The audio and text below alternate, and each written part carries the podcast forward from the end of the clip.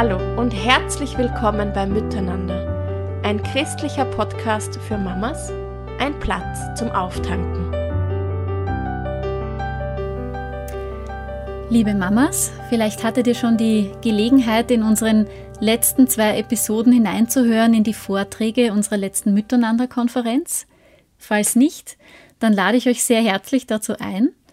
Heute kommt der Vortrag von Katrin Domig dran, der den Titel trägt Achtsame Kommunikation in der Familie oder doch lieber brüllen. Ja, im Familienleben wird ganz viel kommuniziert und darum soll es heute gehen. Wir haben inzwischen schon ein paar Mal die Möglichkeit gehabt, Katrin in einem Podcast oder bei der Konferenz zu Besuch zu haben und jedes Mal ist es eine echte Freude, von ihr zu hören und sich von ihrem Know-how einiges mitnehmen zu dürfen. Sie arbeitet als Ehe- und Familienberaterin in ihrer eigenen Praxis in Wien im 15. Bezirk. In ihrer Arbeit begleitet sie Familien in Erziehungs- und Paarthemen und hat weiters auch noch die Ausbildung zur emotionalen Hilfe nach Thomas Harms gemacht und sich damit spezialisiert, Eltern zu beraten, die es mit sehr unruhigen Babys und Schreibabys zu tun haben. Im Umgang mit Kindern im Kleinkind- und Babyalter und dem damit verbundenen Stress, den Eltern zu bewältigen haben, braucht es schon auch mal Hilfe. Und da ist Katrin als freie Mitarbeiterin in der Nanaya tätig. Das ist ein Eltern-Baby-Zentrum im siebten Bezirk. Alle wertvollen Links zu ihrer Arbeit findet ihr in unseren Shownotes. Katrin ist verheiratet und hat vier Kinder zwischen 13 und 6 Jahren. Und ja, somit kennt sie sich gut aus mit dem Familienalltag. Wie sieht denn das jetzt aus mit achtsamer Kommunikation? Wie geht es uns damit in der Familie? Da steigen wir jetzt gleich ein in den Vortrag, an dem Punkt, wo Katrin ein paar Fragen in die Menge stellt, um draufzukommen, wie es uns mit Herausforderungen in dem Zusammenhang geht. Und ich denke, ihr werdet gleich merken, dass wir uns in diesem Bereich auch nicht alleine fühlen müssen. Und so wünsche ich euch jetzt eine hilfreiche, gewinnbringende Zeit beim Zuhören.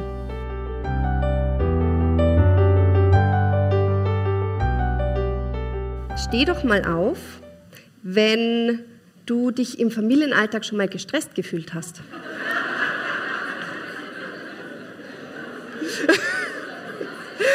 Super, vielen Dank. Dann steh doch mal auf, wenn du dich mit deinem Kind schon mal hilflos gefühlt hast. Vielen Dank, auch dass ihr so ehrlich seid. Steh doch mal auf, wenn du im Familienalltag vor Wut schon mal geschrien hast. Ihr seht, es, es, läuft auch ein bisschen auf Bewegung hinaus auf, dass, dass ihr mir hier aktiv mit, äh, mitmacht. Und Letztes Mal, steh doch mal auf, wenn du dich so schon mal benommen hast, wo du im Nachhinein gedacht hast, Ma, das hätte ich eigentlich gerne anders gelöst. Vielen Dank, dürft ihr euch wieder setzen. Und ich bin auch bei allen Kategorien stehen geblieben, ja, tatsächlich, weil das charakterisiert unseren Alltag als Mütter, als Eltern. Ähm, und die Theresa hat schon so schön aufgelegt. Ja? Sie hat nämlich das Wort brüllen mehrmals verwendet und das bin ich ihr wirklich dankbar. Und ich, der Vortrag heute, jetzt diese nächste Stunde, die soll auch gar nicht darauf abzielen, ähm, dass ihr, wenn ich euch in einem Jahr nochmal fragen würde, dass ihr zu allen Themen Nein sagen könnt. Mehr ist utopisch. Leider. Ich wünschte, ich könnte, aber ist utopisch der Vortrag jetzt soll tatsächlich, wenn wir sprechen über achtsame Kommunikation in der Familie, und da sind wir uns wahrscheinlich einig, Brüllen gehört nicht dazu, da soll es eher darum gehen, zum einen zum Verstehen, was passiert denn in diesen Situationen, was passiert da bei mir, was passiert bei meinem Kind ähm, und, und ein bisschen Handwerkszeug, wie kann ich denn manche dieser Situationen vielleicht zukünftig anders lösen, wie kann ich vielleicht manche dieser Situationen minimieren, wo ich eben danach das Gefühl habe, hätte ich anders reagieren sollen, hätte ich doch nicht gebrüllt. Warum brüllt mein Kind jetzt eigentlich? Also es geht ein bisschen darum, einfach vielleicht das, die eine oder andere Situation zu verändern. Ich möchte euch ein bisschen einen Aus, ähm, Ausblick geben, also um was soll es gehen. Ähm, also das Thema ist achtsame Kommunikation in der Familie oder doch lieber brüllen. Ähm, ich möchte gehen, eingehen zum einen auf Arten der Kommunikation. Ja, wie kommunizieren wir überhaupt? Ich möchte eingehen ein bisschen auf äh, Gehirnentwicklung und Gehirnabläufe. Wie hat uns Gott denn überhaupt gemacht? Was passiert da in unserem Gehirn, im Gehirn meines Partners, im Gehirn meines Kindes? Ähm, auf Stressverhalten möchte ich eingehen. Wie kann ich das Ganze achtsame Kommunikation im Alltag integrieren oder umsetzen. Und ich möchte euch auch ein paar Erziehungsstrategien mitgeben. Jetzt sitzt ihr da mit ganz unterschiedlichen äh, Altersgruppen eurer Kinder und das ist ein Riesenthema. Ja? Das heißt, bitte, bitte bewusst sein, es ist nur ein ganz kleiner Ausschnitt. Ja? Und die, ihr werdet hoffentlich euch für jedes Alter ein bisschen was mitnehmen können, aber wir tun es tatsächlich nur ein bisschen anreißen.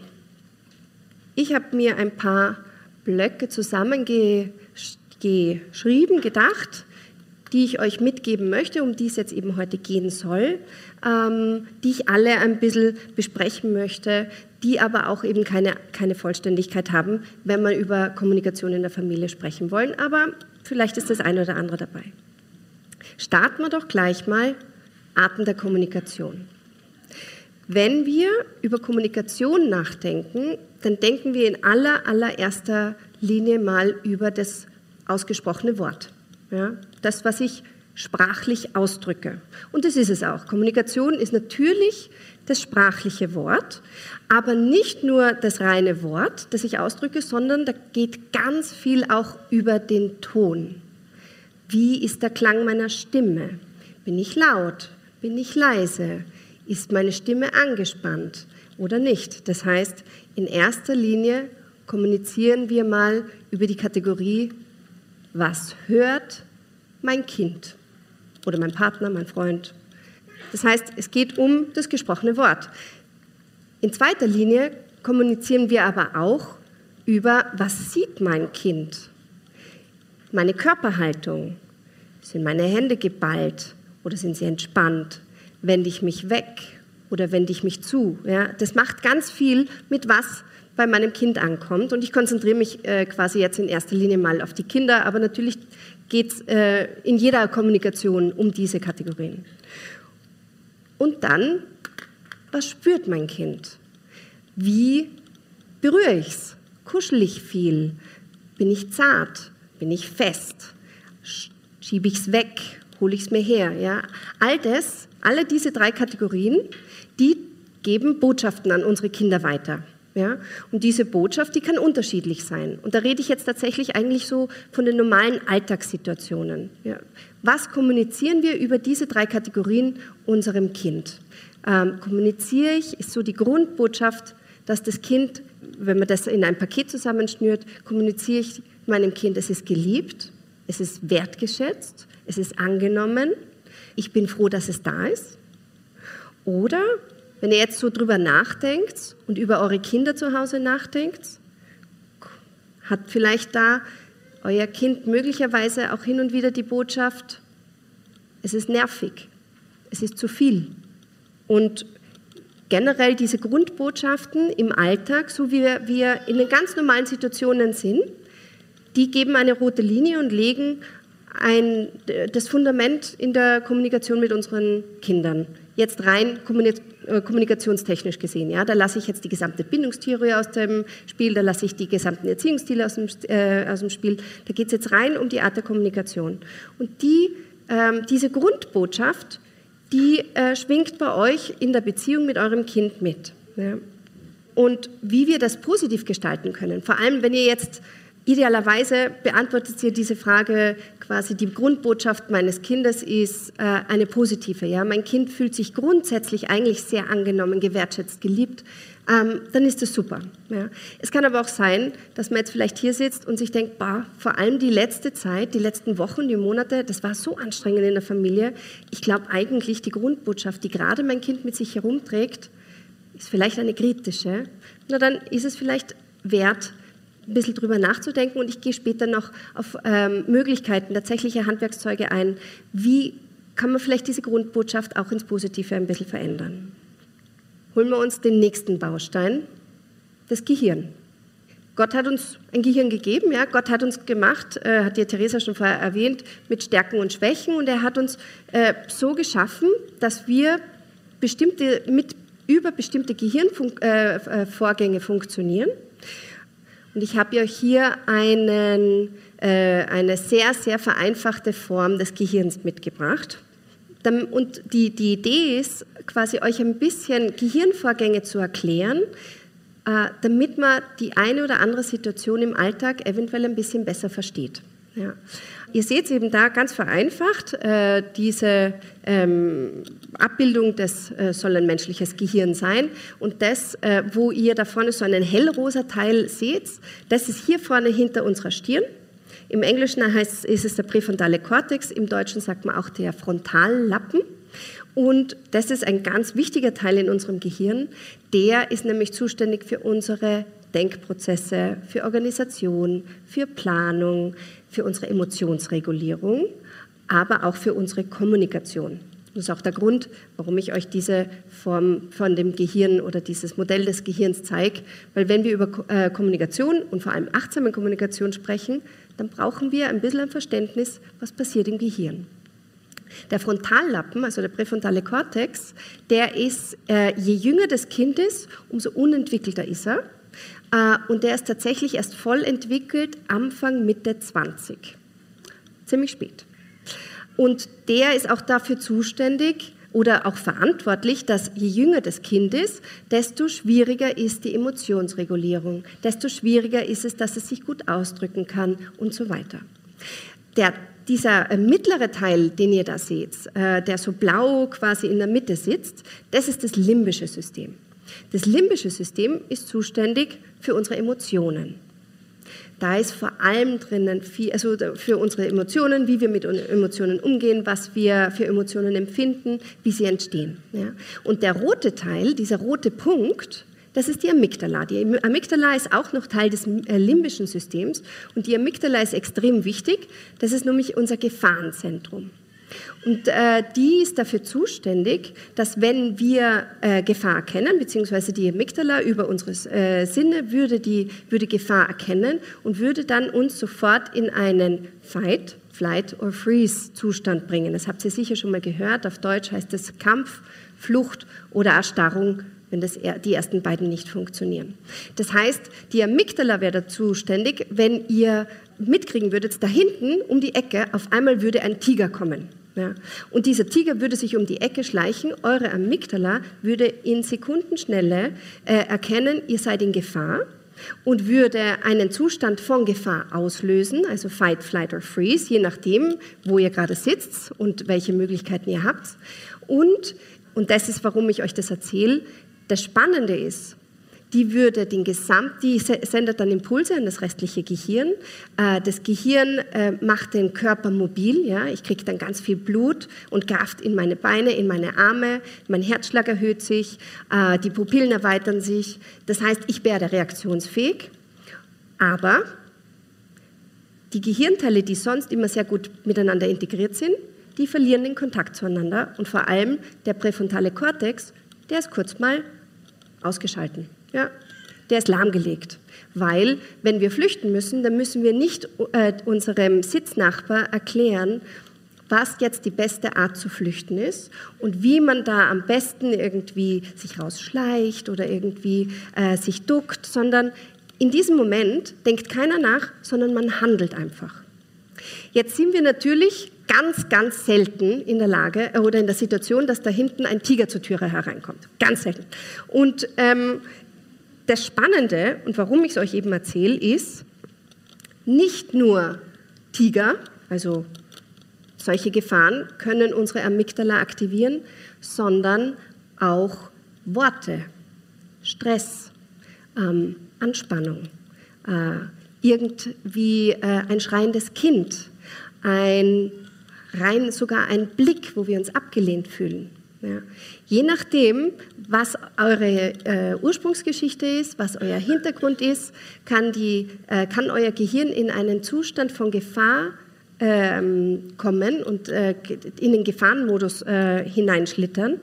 Und da kann man nicht mehr gut miteinander kommunizieren. Und das ist insofern wichtig, weil wir ja über achtsame Kommunikation in der Familie sprechen. Ja, und das sind dann diese Situationen, wo man dann danach das Gefühl hatte, ich habe einfach losgebrüllt. Ich habe mein Kind zur Sau gemacht oder ich habe meinen Partner angebrüllt oder ich habe äh, es vielleicht zu fest gepackt oder was auch immer. Ja? Diese Situationen passieren ja? und die passieren, weil unser Gehirn nicht mehr, nicht mehr in einem integrierten Zustand miteinander funktioniert. Ähm, jetzt möchte ich gar nicht so viel eingehen auf diese Situationen, wenn das passiert, weil in diese Situationen kommen wir immer wieder und vielleicht ganz kurz erwähnt, wenn ihr merkt, euer Kind ist in so einem Zustand, ja, das sind diese Klassiker, wo man merkt, das Kind ist logisch gar nicht mehr erreichbar, das liegt nur mehr am Boden, das brüllt nur mehr. Was kann man da tun? Am besten ist sich empathisch verbinden, Gefühle benennen, versuchen einfach da zu sein, es aus der Situation rausnehmen. Das sind so Sachen, die bei einem äh, Gefahrenmodus, wenn das Kind im Gefahrenmodus drinnen ist, die sehr gut helfen. Wenn man jetzt äh, in so einem Modus mit dem Partner drinnen ist, kann auch passieren, oder das sind diese Auseinandersetzungen, wo beide auf einmal anfangen, sich gegenseitig anzuschreien oder quasi man wirft sich, wirft sich Dinge an den Kopf. Ist es besser, man nimmt sich eine besprochene Auszeit. Also das wären so Szenarien, wie kommt man wieder raus. Aber ich will mich konzentrieren heute drauf, wie komme ich gar nicht erst hinein. Und wenn ihr auch ein bisschen mehr zu diesem Thema ähm, hören wollt oder wissen wollt, es gibt ein sehr gutes Buch, das ist von Daniel Siegel. Das liegt auch hinten am Büchertisch. Äh, das ist ein Neurowissenschaftler und der schreibt sehr viel über neurologische Vorgänge in Zusammenhang mit Erziehung. Also das kann ich euch sehr ans Herz legen. Das heißt, was brauchen wir jetzt aber noch, um, dieses, äh, um das zu verstehen, warum oder wie wir in diese Situationen vielleicht gar nicht erst hineinkommen? Und da brauchen wir das autonome Nervensystem. Das autonome Nervensystem, das ist jenes Nervensystem, das bei uns zuständig ist für alle Vorgänge, die wir nicht bewusst kontrollieren können. Ja, so wie ich es vorher schon gesagt habe. Meinen Herzschlag, meine Verdauung, meine Pupillenweitung, meinen Blutdruck. Ja, das kann ich nicht bewusst steuern. Und äh, ihr müsst euch vorstellen, das autonome Nervensystem ist hauptsächlich gesteuert durch zwei Nervenstränge. Und äh, wenn dieses Thema vorbei ist, dann, dann ist es auch ein bisschen vorbei mit dem extrem theoretischen. Diese äh, zwei Nervenstränge, der eine ist der Sympathikus und der andere ist der Parasympathikus. Das kann man jetzt nicht gescheit lesen. Ich glaube, es ist zu klein, außer es sitzt weit vorne. Die, der Sympathikus, ich erkläre es ein bisschen gleich, diese, diese Grafik.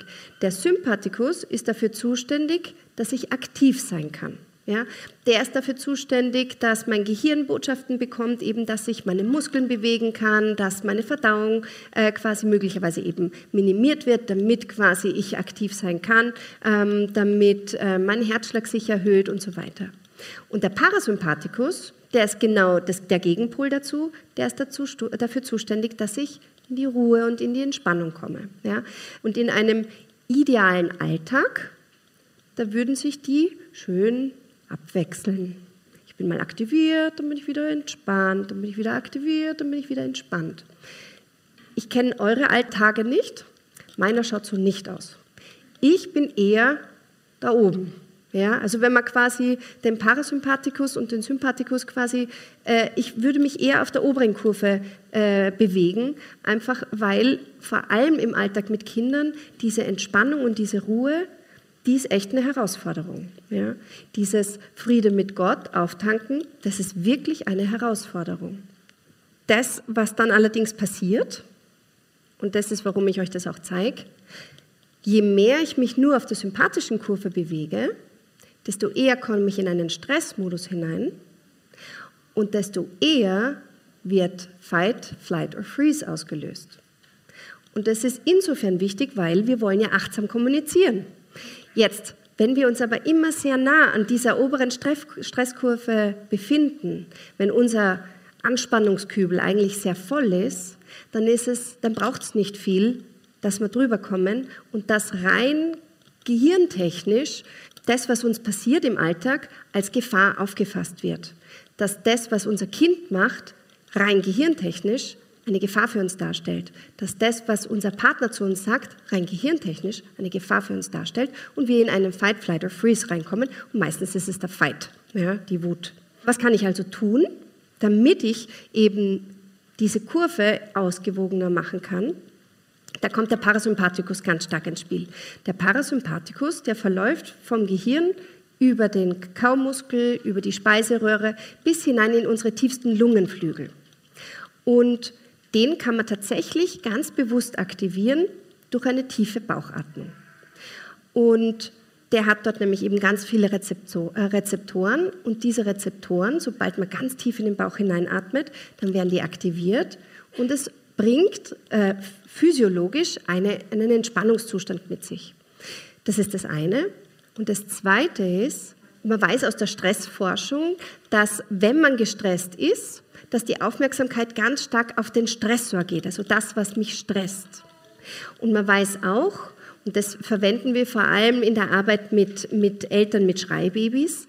Wenn die lernen, die Aufmerksamkeit wegzunehmen von diesem schreienden Baby, das heißt nicht, sie lassen es im anderen Raum liegen, sondern quasi nur die Aufmerksamkeit geht woanders hin, dann macht es auch etwas mit meinem Stresslevel. Dann bringt das eher in eine Entspannung. Und weil ich euch ein Handwerkszeug mitgeben möchte für euren Alltag, habe ich gedacht, ich mache eine ganz kleine Körperübung mit euch wo ihr ganz kurz einfach erleben könnt oder mitkriegen könnt, wie würde so etwas denn ausschauen? Wie kann ich denn meinen Parasympathikus ganz bewusst aktivieren? Und dazu lade ich euch ein, setzt euch mal so gemütlich wie nur möglich hin. Idealerweise beide Füße auf dem Boden und dann, wenn du möchtest, dann mach auch gerne einfach mal die Augen zu, leg dir eine Hand auf den Bauch und dann schau einfach mal, wie du atmest.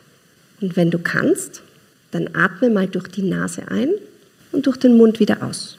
Und beim Ausatmen darfst du auch ein Geräusch machen, wenn du das möchtest. Und dann spür einfach mal hin, wie sich das anfühlt und wo momentan dein Atem hingeht. Geht er in die Schultern? Geht er in den Brustkorb? Und dann versuch mal ganz bewusst, ganz tief in den Bauch hinunter zu atmen, sodass deine Hand sich vielleicht hebt die Nase ein, durch den Mund wieder aus. Durch die Nase wieder ein und durch den Mund wieder aus. Und spür hin, vielleicht während du weiteratmest, sich deine Schultern beim Ausatmen entspannen können. Dein Kiefer vielleicht locker werden kann deine Hände vielleicht locker werden können. Und während du so ganz tief ein- und ausatmest, dann spür mal hin auf deine Füße. Wie kommen die am Boden auf? Wie fühlen sich die Schuhe an? Wo drückt der Schuh? Ist es warm? Ist es kalt? Und dann spür weiter zum Sessel. Wo spürst du die Sesselunterlage? Wo kommt dein Gesäß an? Wo kommt dein Rücken an? Ist es weich? Ist es hart? Ist es warm? Ist es weich? Und atme gleichzeitig weiter. Wenn du so noch einen letzten ganz tiefen Atemzug nimmst, dann kannst du wieder zurück, dich auf den Raum konzentrieren, vielleicht den Regen hören, das Plätschern hören, vielleicht die Zehen bewegen Beine strecken und die Augen wieder aufmachen. Und so wie ich manche Genen sehe, bin ich ganz überzeugt, das war entspannend. Und es ist was ganz was Simples, das kann man in jeder Situation machen. Das kann man machen, während mein Kind im Zimmer am Boden liegt und brüllt. Das kann man machen, während mein Baby am Abend unruhig ist und raunst. Das kann man machen in der Straßenbahn. Das kann man tatsächlich überall machen. Ja? Man kann das machen im Stehen, dann konzentriert man sich nur auf die Fußsohlen. Man kann das überall machen. Und es braucht zwei Minuten. Das waren jetzt zwei Minuten. Und das ist was ganz was Effektives, um diesen Parasympathikus zu aktivieren und euch in einen ruhigeren, weniger gestressten Zustand zu bringen. Wenn man das jetzt noch ähm, mit einem Gebet verbinden möchte oder quasi, oder die Theresa hat vorher gesagt, Gott schenkt uns seinen Frieden, oder dann ist es natürlich noch besser. Ähm, meine Erfahrung ist, dass man natürlich erst diese, diese bewussten Gebete sprechen kann, wenn das Gehirn schon wieder aktiv ist. Das heißt, Idealerweise viel atmen und Tanz kombinieren. So viel zur Theorie. Jetzt haben wir äh, in der emotionellen ersten Hilfe einen Begriff, der heißt ansteckende Gesundheit. Und ansteckende Gesundheit meint Folgendes. Ähm, wir wissen auch wieder aus der Stressforschung, dass Stress ansteckend ist. Das heißt, wenn ich gestresst bin und mein Gegenüber kommt in den Raum und ist noch nicht gestresst und ich bin aber hoch gestresst, dann wird innerhalb kürzester Zeit mein Gegenüber auch gestresst sein. Das betrifft, äh, das, äh, das, äh, da gibt es unterschiedliche Forschungen. Man kann Stress messen durch äh, äh Blutabnahme, und zwar den, das Cortisol, das ist ein Stresshormon, das kann mein Blut nachweisen. Ja? Und wenn ich gestresst bin, dann weise ich einen hohen Level an Cortisol in meinem Blut auf. Und es gibt Forschungen, die belegen, dass innerhalb kürzester Zeit mein Gegenüber, der vorher ein niedriges Level an Cortisol hatte, innerhalb kürzester Zeit auch ein hohes Level an Cortisol hat, wenn er nicht aktiv gegenwirkt. Jetzt, das betrifft natürlich, ähm, ich kann Stress auf andere übertragen, andere können aber auch Stress auf mich übertragen. Ja? Ein brüllendes Kind wahnsinnig stressig. Ein brüllendes Baby, wahnsinnig stressig. Ein brüllender Partner, wahnsinnig stressig. Ja? Also das, ähm, das, das macht was mit uns, wenn wir nicht aktiv gegenwirken. Ja? Bauchatmen, Füße spüren. Ähm, das Gute ist, und deswegen heißt es ansteckende Gesundheit, und das ist das, äh, womit wir in der emotionellen Ersten Hilfe eben vor allem mit den Schreibbabys und den Eltern arbeiten, Gesundheit ist auch, äh, Ruhe ist auch ansteckend. Ja, deswegen heißt es ansteckende Gesundheit und nicht ansteckender Stress. Ruhe ist auch ansteckend.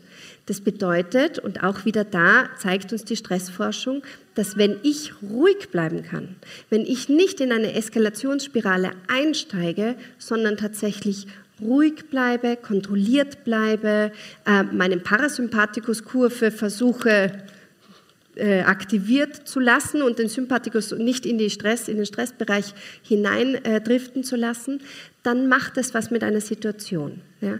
Das bedeutet jetzt nicht, dass ich immer zuckersüß und ruhig sein muss. Ja, das meine ich nicht. Ich meine jetzt nicht, dass man nie einen Ärger zeigen darf oder dass man nie auch mal lauter werden darf. Es geht um dieses Unkontrollierte. Es geht um dieses, ich bin im Gefahrenmodus und reagiere auf meinen Gegenüber, weil ich auch schon mich nicht mehr unter Kontrolle habe.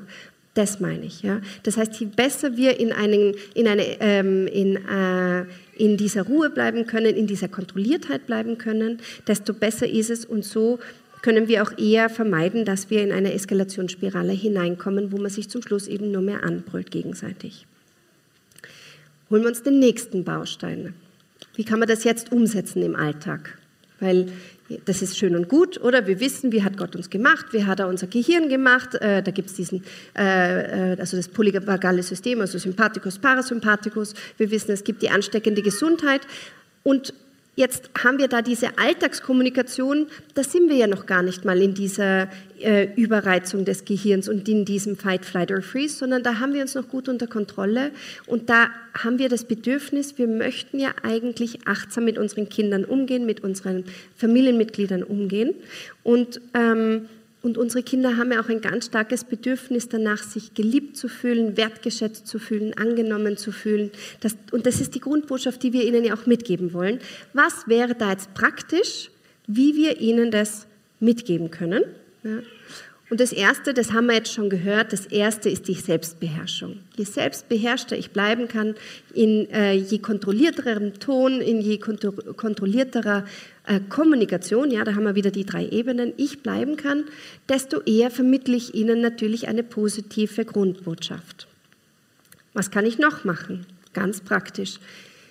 Es ist ganz wichtig, dass wir unsere Kinder ermutigen, anstelle zum Beispiel sie de zu demütigen.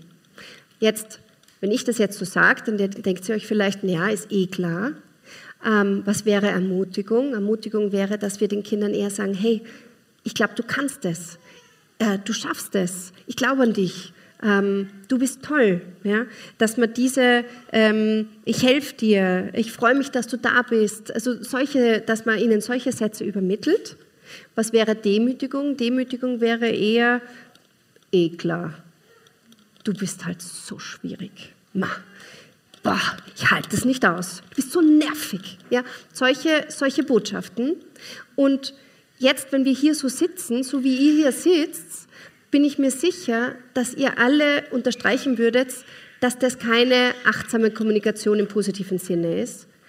Aber hin und wieder passiert es. Ja, je nachdem, was unsere eigene Ursprungsgeschichte ist, je nachdem, was wir selbst auch gehört haben. Manchmal rutschen natürlich solche Botschaften raus und das ist nicht toll. Deswegen ist es wichtig, sich immer wieder zu erinnern, was spreche ich denn aus meinem Kind gegenüber? Welche Botschaft gebe ich meinem Kind? Welche Sätze formuliere ich meinem Kind? Und da ist die Ermutigung ganz wichtig und die Demütigung, die gehört raus. Und dann ist es aber auch wichtig, dass wir versuchen, Labels zu vermeiden. Was wären Labels? Labels wären Charakterisierungen. Das wäre diese Du bist-Sätze. Ja. Du bist so schön. Du bist so blöd. Du bist unsere Gescheite. Du bist unser Ehrgeiziger. Ja. Und ihr merkt es vielleicht, manche von diesen Labels, die waren eindeutig negativ und manche, die wären jetzt eigentlich positiv gewesen.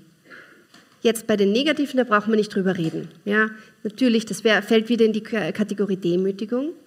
Ähm, warum aber keine positiven Labels? Positive Labels sind insofern schwierig, weil wenn jetzt ich eine Tochter habe, die immer die Gescheite ist, dann ist es ein extremer Druck, dieses Label zu behalten. Und wenn es dann noch Geschwisterkinder gibt und dann ist das eine Kind der oder die Gescheite, was macht es dann mit dem Geschwister, mit dem anderen Geschwisterkind?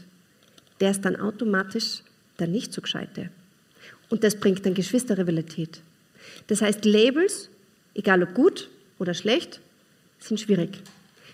Natürlich, wir wollen ermutigen, ja, und ich gerade selber, wo ich äh, euch vorher diese Lab äh, die Ermutigung gesagt habe, da war ein, äh, ein Label dabei, du bist so toll, ja kommt auch besser. Natürlich, wir haben, wir haben positive Labels, aber im Hinterkopf behalten, Labels können auch viel Druck kreieren. Was noch? Zuneigung durch unsere Zuneigung, durch unsere Körpersprache, durch unsere, wie oft nehme ich mein Kind in den Arm, wie oft nehme ich es her, wie, wie, viel kuschel ich ähm, mit meinem Kind, streichle ich mal ihm einfach so über den Kopf, was drücke ich aus über meine Augen, lächle ich es an, schaue ich es an und denke mir, nur, nur denken, du bist so ein tolles Kind, ich liebe dich. Ja? All das ist, transportiert Zuneigung. Ja? Und da gehört auch Zeit dazu, bewusste Zeit der heutige Familienalltag lässt oft einmal nicht sehr viel konkrete Zeit mit Kindern zu. Ja, und äh, oft einmal laufen, müssen Kinder viel nebenher laufen. Ja? Und wir haben unsere Aufgaben, unsere Arbeit, unser ähm, Haushalt, unsere Beziehungen, unsere Freundschaften, unsere Kirche, was auch immer. Und die Kinder haben vielleicht ihre Schule, ihre Freizeitaktivitäten und dann gehen sie in Fußball und dann gehen sie klettern und dann gehen sie schwimmen äh, und dann haben sie ihre Freunde. Das heißt, unser Alltag ist oft sehr vollgesteckt und diese Quality Time mit Kindern ist oft einmal gar nicht so einfach. Und je mehr Kinder man hat, desto herausfordernder ist es. Und es gibt eine Regel, die man, wenn man diesen Punkt verändern und verbessern möchte, die man einführen könnte. Und die wäre zehn Minuten für ein Kind pro Tag bewusst. Zehn Minuten, wo man dem Kind formuliert und sagt, ich habe jetzt Zeit, nur für dich. Kein Handy, kein Fernsehen, kein Nix. Nur für dich, zehn Minuten, such aus. Du entscheidest. Wir können machen, was du möchtest. Es muss in zehn Minuten machbar sein. Ja, das heißt nicht Monkey Park in zehn Minuten, sondern ein Spiel spielen, kuscheln, ein Buch vorlesen, Geschichten erzählen, zuhören, anwesend sein, zuwenden. Nicht, ich bin am Kochen, erzähl mir zehn Minuten, was du gerade gemacht hast, sondern zuwenden. Ja, das macht ganz viel aus. Teamfamilie ist auch etwas, wo Kinder, was Kinder tatsächlich brauchen für ihren Selbstwert. Es ist total wichtig, dass Kinder sich Teil fühlen und das ist unter anderem ein Grundbedürfnis. Sie wollen wissen, wo ist ihr Platz? Wo gehöre ich dazu? Wo bin ich wichtig? Wo bin ich wertvoll? Und wenn man ihnen signalisieren kann, wir sind ein Team. Wir als Familie, wir sind ein Team. Ich bin Teil des Teams, aber du bist Teil des Teams. Und ich brauche dich. Ja? Äh, rein haushaltstechnisch. Ja? Da, man kann Kinder super in den Haushalt integrieren, indem man sie von klein auf Besteck ausräumen lässt, mithelfen lässt beim Kochen, beim Schneiden, beim Tischdecken, dass man es gemeinsam macht, dass man ihnen Aufträge gibt. Ähm, ich weiß, das wird manchmal skeptisch betrachtet, weil irgendwie manche haben das Gefühl, äh, manche Eltern haben das Gefühl, na, ich lasse doch mein Kind nicht einfach so arbeiten. Ja. Wenn man es aber richtig kommuniziert, ist es nicht arbeiten, sondern wir sind ein Team, wir halten, wir halten zusammen und wir helfen zusammen. Ich brauche dich und du brauchst mich. Du bist wertvoll und wir helfen zusammen. Ja, das macht was mit Kindern, das macht was mit ihrem Selbstwert, das macht was mit ihrer Aufmerksamkeit. Das ist immer positive Aufmerksamkeit, die sie durch solche Aktionen auch bekommen. Das heißt, bindet eure Kinder ein. Wie cool, wenn eure Kinder euch manche Dinge vielleicht im Haushalt abnehmen können und gleichzeitig ein gutes Gefühl bekommen. Das wäre doch eine super Welt. Und der letzte Punkt in dieser Kategorie ist, formuliere positiv. Was meine ich damit? Und da sind wir wieder bei der Gehirnentwicklung. Erinnert euch, der präfrontale Kortex, der entwickelt sich bei Kindern erst. Der ist zuständig für Planung, Organisation, Strukturierung und so weiter. Kinder müssen, damit sich der präfrontale Kortex gut entwickelt, hören, wie sie etwas schon machen sollen. Jetzt tendieren wir ganz oft dazu, dass wir unseren Kindern sagen, wie sie etwas nicht machen sollen. Schubs das andere Kind nicht von der Rutsche, hau deinen Bruder nicht, äh, schmeiß das Glas nicht um. Ja? Also wir sind eher äh, schneller mal dabei, dass wir sagen, mach das nicht. Kinder müssen aber wissen, wie sollen sie es denn schon machen. Ja? Wenn da das Kind vor dem Dreijährigen, also ein fremdes Kind vor meinem dreijährigen Kind auf der Rutsche sitzt und das Kind möchte ja, also mein Kind möchte unbedingt schnell rutschen und es schubst es runter, dann muss es wissen, wenn es nicht runterschubsen darf, was darf es denn dann machen, weil es will ja rutschen. Ja? Und dann kann man dem Kind sagen, schau, rutschen, äh, ich verstehe das, du könntest als erstes es bitten, du könntest äh, versuchen, ob du vor darfst, du könntest äh, zu mir kommen und die Hilfe holen. Also quasi das Kind muss eine Alternative, eine Handlungsalternative wissen und kennen und hören, damit es etwas anders machen kann. Und das ist, wie wir den präfrontalen Kortex trainieren. Gut, kommen wir zu Erziehungsstrategien, weil jetzt haben wir und wie gesagt, also es gibt noch viele Dinge, ja, wie man achtsam kommunizieren kann, wie man positiv kommunizieren kann. Einfach ein paar Puzzleteile, die ihr vielleicht euch ähm, im Hinterkopf behalten könnt. Und weil ich euch unbedingt auch ein paar Erziehungsstrategien mitgeben möchte, weil wir einfach schon hin und wieder, oder nicht nur hin und wieder, manchmal gibt es auch Phasen, da kommen wir sehr oft in Situationen, die sind für uns als Mama wirklich herausfordernd oder für uns als Eltern. Ja, die Papas sind da nicht ausgenommen. Da brauchen wir, dass unser Kind uns folgt. Da brauchen wir, dass unser Kind etwas nicht macht oder schon macht. Da brauchen wir, dass unser Kind sich anders benimmt. Ja. Und das ist manchmal gar nicht so einfach. Wie sollen wir denn das jetzt hinkriegen? Zusätzlich werden wir doch achtsam kommunizieren sollen und wir sollen es nicht niederbrüllen, damit es unbedingt das macht, was wir wollen. Ja. Wie kann man das also machen? Und das allererste, was ich euch dazu sagen möchte, ist, das Wichtigste, wenn wir jetzt an Erziehung denken, ist, negatives Verhalten darf nicht bestärkt werden. Was meine ich damit? Ein negatives Verhalten, das ich von meinem Kind nicht möchte, das darf nie zum Erfolg führen.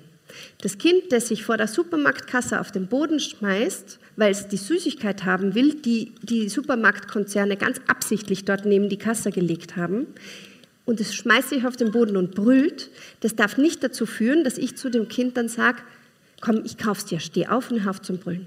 Weil was lernt der präfrontale Kortex? Er lernt, dass, ah, ich brauche nur mich auf den Boden legen und schreien und dann kriege ich, was ich will. Und dann sind wir schon im Dilemma drin. Das heißt, unangemessenes Verhalten darf nie zum Erfolg führen. Was wäre das Nächste? Wir sind oft in der Situation, wo wir unseren Kindern Grenzen setzen müssen. Ja, Grenzen sind total wichtig. Wenn man jetzt in, in die Erziehungsstile hineinschaut, Grenzen setzen und Kindern eine ganz klare Grenze aufzeigen, das ist total wichtig. Jetzt, wie kann man das aber positiv machen? Manche Eltern fragen mich das tatsächlich in der Beratung immer wieder mal. Manchmal befindet man sich in, äh, in, in einer Situation, dass quasi das Kind macht irgendwas, äh, zum Beispiel, äh, was weiß ich, der, der, der Bruder schießt dem anderen Bruder mit der Nerf voll ins Gesicht. So. Und weil man vielleicht schon irgendwie in seinem Stresslevel ein bisschen höher war, man hat gerade Besuch, man möchte eigentlich mit dem Besuch äh, reden und die Kinder waren die ganze Zeit schon laut und dann ist das quasi noch die Draufgabe und äh, man ist eigentlich vielleicht eh schon nicht mehr so gut am Kommunizieren und dann schießt der dem auch noch voll ins Gesicht. Ja. Manche Eltern fangen dann an zu drohen. Aus Hilflosigkeit. Wenn du die Nerv nicht sofort wegtust, dann schmeiß ich alle deine Süßigkeiten weg. Oder dann darfst du sicher nie wieder mehr fernschauen. Oder was auch immer. Ja? Ich weiß nicht, ob ihr das kennt. Ich kenne es von mir. Ja? Ich bin nicht stolz drauf, aber hin und wieder kommt man in die Situation und man weiß es im Nachhinein, da droht man. Wenn wir aber Grenzen setzen wollen, dann wissen wir, Konsequenzen sind ein effektives Mittel. Wie können wir jetzt aber Konsequenzen von Drohen unterscheiden? Und da gibt es ein paar Regeln. Konsequenzen, und wir reden da jetzt von logischen Konsequenzen, den Konsequenzen, die gut sind und die idealerweise nicht diesen Drohcharakter haben und danach vom Kind einfach nur unfair empfunden werden, wo dann das Kind das Gefühl hat, die Mama ist einfach nur gemein und unfair. Logische Konsequenzen erfüllen diese Regeln. Erstens mal, ich muss meinem Kind erklären, warum soll es dieses Verhalten nicht machen. Und das ist wieder wichtig für den präfrontalen Kortex. Das Zweite ist, ich muss es respektvoll kommunizieren. Ja? Wenn ich das Kind anbrülle, dann wird es wahrscheinlich nicht das Gefühl haben, die Mama ist fair und gerecht. Äh, es muss im Zusammenhang mit dem Verhalten stehen. Ja? Also Süßigkeiten wegschmeißen, weil er mit dem Nerv ins Gesicht geschossen hat, steht nicht im Zusammenhang. Ich gebe euch danach noch ein Beispiel, wie es schon sein könnte. Es muss angemessen sein, ja, von der Schwere, von der Dauer, je nach Alter des Kindes, je nach äh, Art des, äh, was ich irgendwie einschränken möchte. Es muss angekündigt werden, ja, im Vorhinein angekündigt werden und vom Kind wiederholt werden. Wie könnte das jetzt bei unserem Nerf-Beispiel ausschauen? Ich weiß nicht, wie viele von euren äh, Kindern haben Nerfs zu Hause? Zeig's mal auf. Viel zu viele, ich sage. Wir haben sie auch. Schrecklich. Und was wäre eine logische Konsequenz für so ein Nerv-Beispiel? Eine logische Konsequenz, ja, es ist jetzt schon passiert, der hat den Bruder ins Gesicht äh, ge geschossen. Das erste Mal, ich tue in den Bauch atmen, meine Füße spüren, damit ich einen ruhigen Ton habe. Und dann kann ich als erstes mal erklären. Ja, es ist vielleicht selbsterklärend für das Kind, das geschossen hat, auch, aber man kann das erstes mal erklären und sagen, hey, schau, erstens ist es gefährlich, das kann in die Augen gehen, der schreit jetzt und weint, der hat, das tut weh, ich möchte das nicht. Ja, ist die Erklärung. Respektvoll. Da bin ich ruhig. Es muss, und jetzt kommt die Konsequenz, wenn du nochmal ins Gesicht oder überhaupt auf den Körper oder was auch eure, eure Regel ist, nochmal schießt, dann ist die Nerv für den gesamten Tag oder zwei Tage oder eine Woche, je nachdem, was quasi für euer Kind angemessen ist, dann ist sie weg. Wiederhol mir, was, du, was ich gesagt habe. Ja, da haben wir alle diese Punkte drinnen. Es ist die Erklärung drinnen, es ist respektvoll, es steht im Zusammenhang mit dem Verhalten, es ist angemessen, es wurde angekündigt, ja, es kann nicht sein, jetzt nehme ich sie dir weg, sondern wenn das nochmal passiert, ja, und dann wiederholen wir. Und wenn das Kind es wiederholt, dann kommt es ja auch nicht in die Situation, wo dann das Kind sagt, habe ich nicht gehört, hab, hast du doch gar nicht gesagt, ja, weil das ähm, kenne ich auch. Das heißt, das wären so die ähm, Regeln für logische Konsequenzen und idealerweise, wenn man die einhält, dann erstens mal tritt das Verhalten nicht mehr so leicht auf und zweitens, wenn es dann doch auftritt, dann empfinden Kinder das nicht als so unfair, unangemessen. Ja? Es hat mehr einen Lerncharakter. Was kann ich noch machen? Wie kriege ich noch mein Kind dazu, Dinge zu machen, die es vielleicht nicht machen möchte? Durch Humor und Spiel. Das ist total wertvoll. Ja? Mit Spaß, mit Spiel kann ich meine Kinder zu vieles kriegen. Ja? Zimmer aufräumen. Äh, komm, wir machen ein Spiel draus. Wir sind Detektive. Niemand darf uns sehen beim Aufräumen der Wohnung, was auch immer. Ja? Mit Humor und Spiel kann man ganz viel umsetzen. Sobald dann, sobald dann ist, wenn zum Beispiel das Kind äh, eine, ein Privileg schon hat, ja, es darf zum Beispiel sich am Nachmittag schon mit der Freundin treffen oder es darf am späten Nachmittag schon sich eine Serie anschauen. Das ist schon äh, etabliert, ja, also dieses Privileg existiert schon. Und dann braucht man aber, dass das Kind irgendwas macht. Es muss als erstes die Hausübung vielleicht noch machen oder soll das Zimmer aufräumen. Dann kann man sagen, sobald das erledigt ist, dann kannst du dein Privileg einlösen. Ja, das heißt, es gibt einem bestimmten Verhalten eine zusätzliche Motivation, dass das Kind das machen möchte oder schneller machen möchte. Ja. Wichtig ist, dass es nicht eine Belohnungsstrategie wird, wo man sagt, wenn du dein Zimmer aufgeräumt hast, dann schenke ich dir eine Packung Gummibärchen, weil was passiert dann?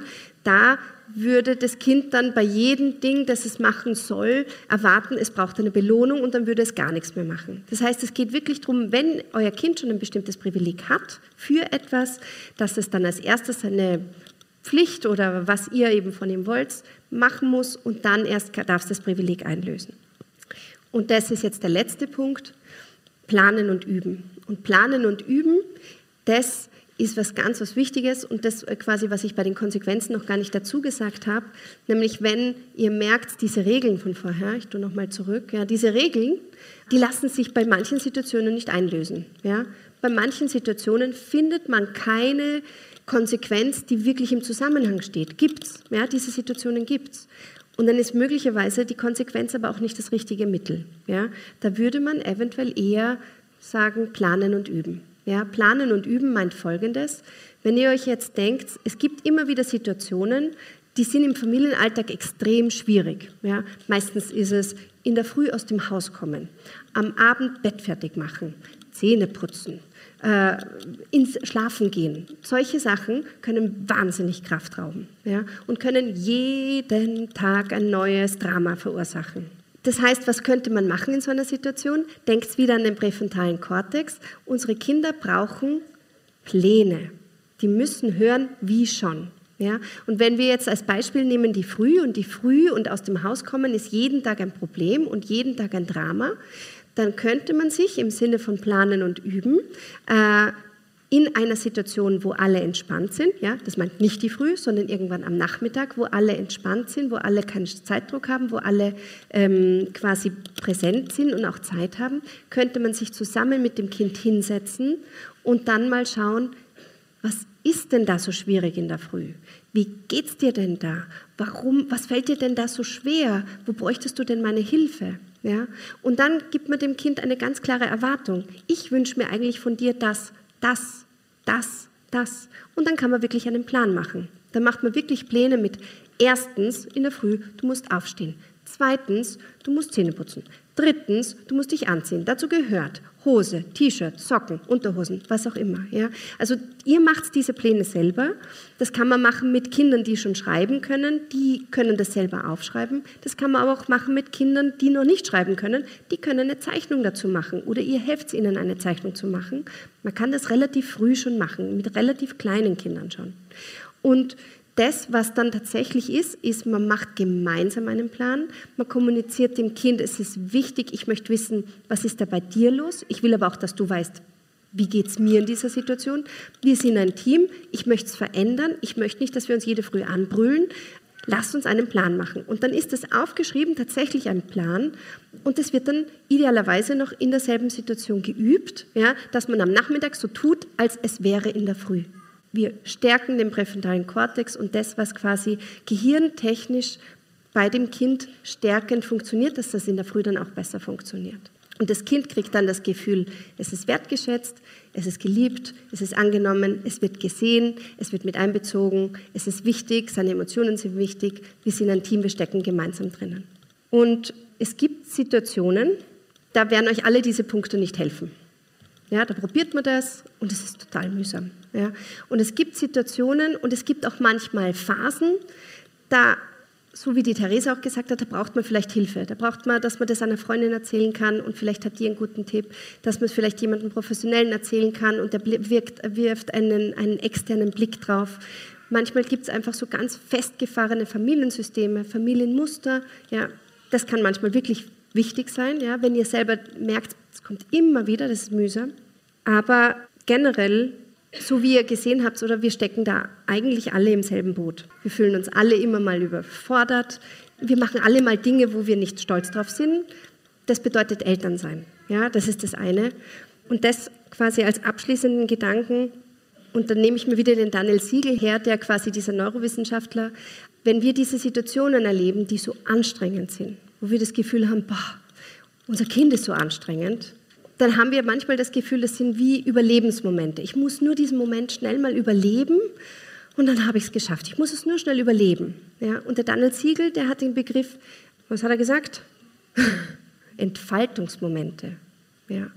Wenn wir das schaffen, umzudenken und wenn wir das nächste Mal oder wenn ihr das nächste Mal in einer Situation seid, wo es so mühsam ist, wo ihr das Gefühl habt, eigentlich möchtet ihr nur überleben und dann denkt ihr dran, Moment mal, da war doch dieser Begriff Entfaltungsmomente. Das wäre jetzt eine Situation, wo ich meinem Kind helfen könnte, sich zu entfalten. Meinem, äh, dem kindlichen Gehirn helfen könnte, sich zu entfalten, dass sich Synapsen miteinander verbinden, neu entwickeln. Entfaltungsmomente meint, dass wir dem Kind helfen, mit schwierigen Situationen umzugehen. Und das ist eigentlich das, um was es bei Erziehung gehen sollte, oder? Dass wir unsere Kinder fertig machen, festmachen, stabil machen für, wenn sie erwachsen sind.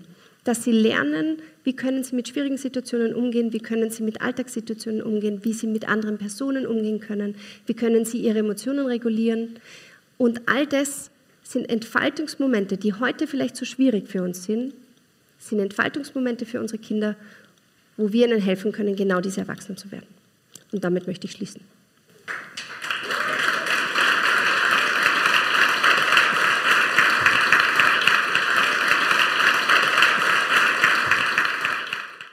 Schön, dass du zugehört hast.